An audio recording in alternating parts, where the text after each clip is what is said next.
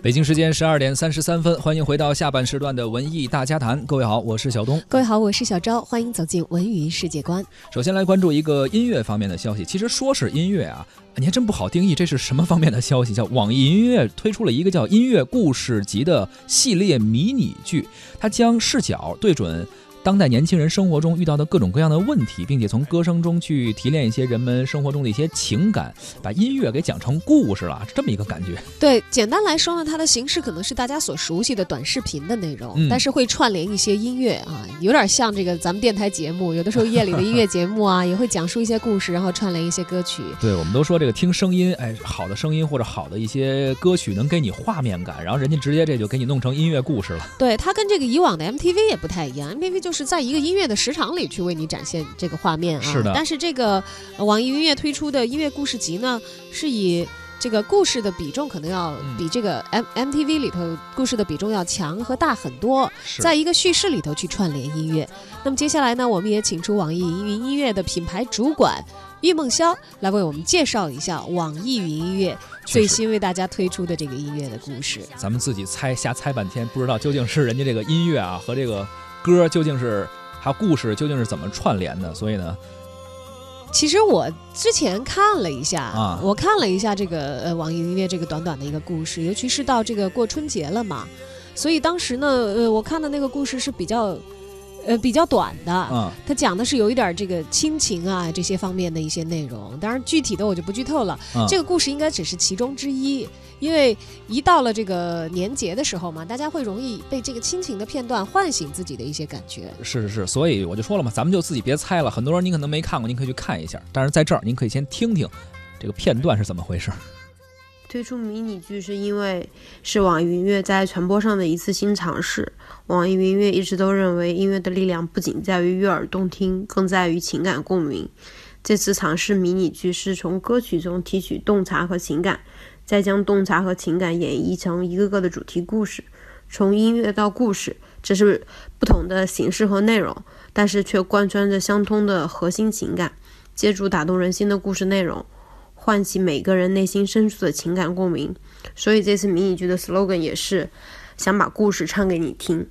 然后这次制作迷你剧呢，是对网易云音乐音乐的力量品牌理念的又一次延伸。希望通过将饱含情感体验的歌曲和充满剧情冲突的故事相结合，让每个人更深切地体会到故事、音乐和故事背后共同承载的情感力量。然后第一集上线以后，在站内站外都收获了很多好评，网易音乐站内同期分享量位居第一。然后在截至一月二十五号，这个视频在网易音乐站内的播放量已经超过了两百一十七万。然后有很多用户也在下面有留言，比如有位用户农农本多情 Wildo 下面说，本来中午已经不去陪他们吃饭了，现在已经收拾好了，在去的路上，谢谢网易，有一千多人点赞认同。然后达康书记爱听电音说，表示自己看哭了，因为有近乎相同的故事。然后也有很多用户在评论区表现出对于这个故事里亲情不能等待的切身体悟。比如有的网友会说，有的用户会说，每个人都想要拯救世界，却没有人愿意帮妈妈洗碗。有的人都有自己的脾气，却忘了看看身后的爸爸。比如说有双爱笑的眼睛。网友他说，年少时对父母有多少恶语相向，长大后就有对父母有多少追悔莫及。嗯，对，这是这个迷你剧推出了之后的情手推出手机后的情况。网易云音乐音乐故事集会将视角对准当代青年人生活中遇到的各种问题，比如城市生活的孤独、初入职场的迷茫、暗恋的苦涩和甜蜜、失恋的痛苦和成长，以及追求梦想的过程中理想和现实的差距等等。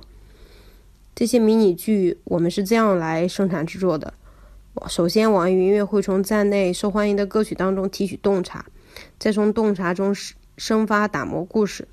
最终从最终和制作方一起制作完成。比如说，以这次的这个剧作为一个例子来说，父亲写的散文诗这首歌，它其实是讲的是女儿对父亲的爱，但是这个爱里面呢，又包含的情绪就是有一种悔恨，就是他以前并不知道父亲是这样的一个人，直到他现在看到父亲已经老得像一张旧报纸，他看着泪流不止。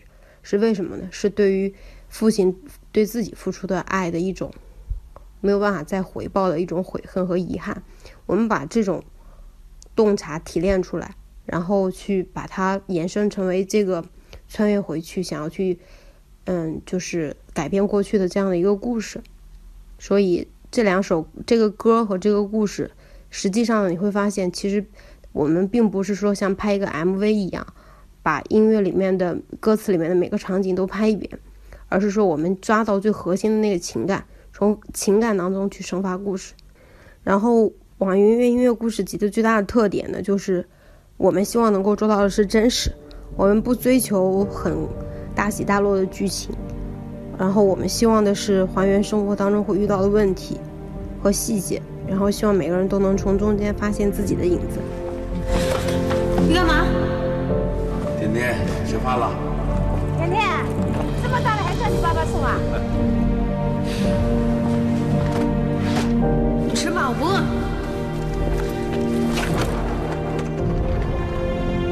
哎，甜甜，喂，喂，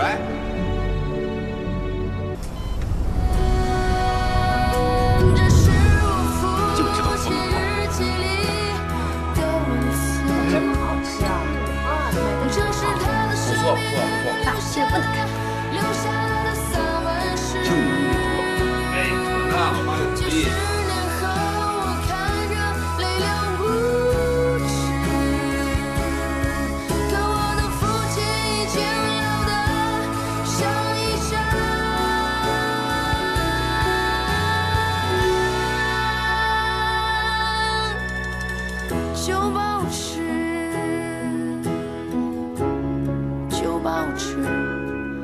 上面的。